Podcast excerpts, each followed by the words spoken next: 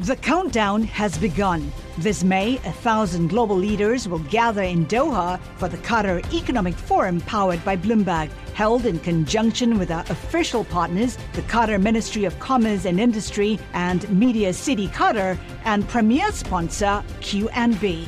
Join heads of state, influential ministers, and leading CEOs to make new connections and gain unique insights. Learn more at QatarEconomicForum.com. Le entregamos todo lo que necesita saber para comenzar el día. Esto es Bloomberg Daybreak para los que escuchan en América Latina y el resto del mundo.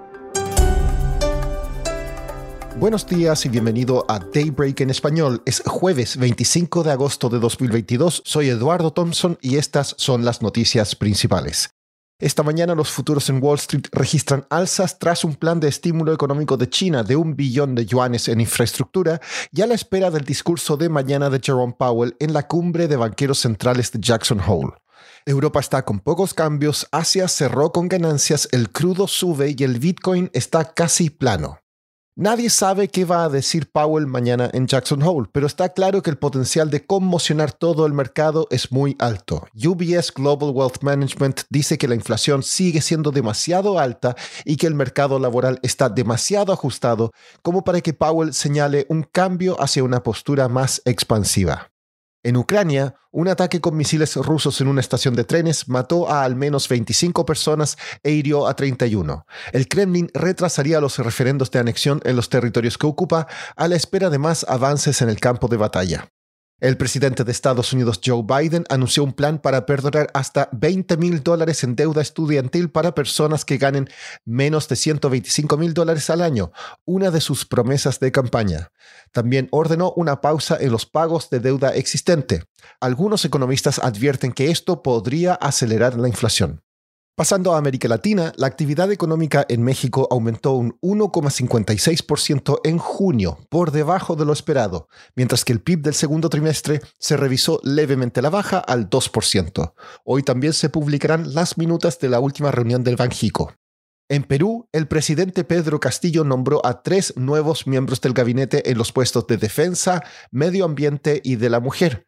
En el último año, el presidente peruano ha nombrado en promedio un nuevo ministro cada seis días.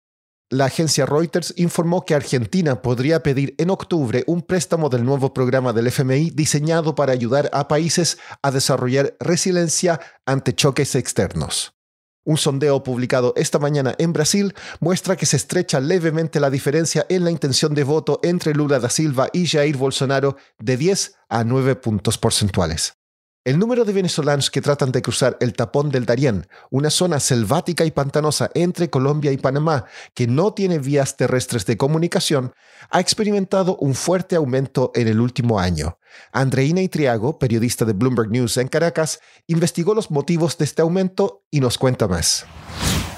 Bueno, lo que está ocurriendo es que desde el año 2019 eh, aparentemente eh, ha venido creciendo este número de venezolanos que están atravesando el tapón de Darién para llegar directamente a los Estados Unidos. Entonces, este era una migración que inicialmente era bastante insignificante. Por decirte una cifra, entre los años 2019 y 2020, apenas unos 100 venezolanos en total cruzaron este peligroso trecho. Sin embargo, ya para 2021 esta cifra se había aumentado significativamente a casi 3.000 migrantes. Ya la cifra más reciente que se tiene es que en lo que va de año han cruzado casi 45.000 venezolanos. Solamente para que tengas una idea, en el mes de julio, que es el dato eh, más reciente que tenemos, habían cruzado 16.864 venezolanos. Y lo interesante es que cada vez los venezolanos se convierten en la nacionalidad que más usa esta vía para llegar a los Estados Unidos. Andreina, ¿por qué tantos venezolanos están eligiendo esta ruta? Este salto que se ha dado, los expertos creen que podría estar relacionado con la entrada en vigencia del Estatuto de Protección para los venezolanos, el Estatuto de Protección Temporal, mejor conocido como TPS, que entró en vigencia en el día 8 de marzo, y hay como una confusión en la cual estas personas creen que podrían eh, acogerse a este Estatuto de Protección Temporal de, de lograr llegar a los Estados Unidos. También está el hecho de que cada vez se ponen más trabas a los venezolanos para atravesar estos países de forma eh, normal. Es decir, por ejemplo, para que te hagas una idea, entre Panamá y Canadá no existe un solo país en el cual no le pidan visas a los venezolanos. ¿Y cuáles son los riesgos al tratar de cruzar por esta zona? Este es un tramo muy, muy peligroso. Es un tramo que no solamente tiene condiciones adversas eh, de naturaleza y de cuestiones climáticas, sino que es una zona que además está tomada por grupos armados. Por último, la industria de los recitales de música en vivo se encamina a su mejor año después de los bloqueos por el COVID. Los fanáticos están comprando más entradas que nunca para ver en persona a artistas como Bad Bunny, Roger Waters o Harry Styles. El inconveniente es el cuello de botella de conciertos que golpea al sector. Eso es todo por hoy. Soy Eduardo Thompson. Gracias por escucharnos.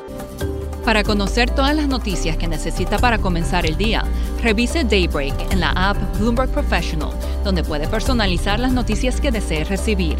También puede suscribirse a la versión solo audio en Spotify, Apple Podcasts o la plataforma de su preferencia. Eso es todo por hoy. Escuche de lunes a viernes Bloomberg Daybreak.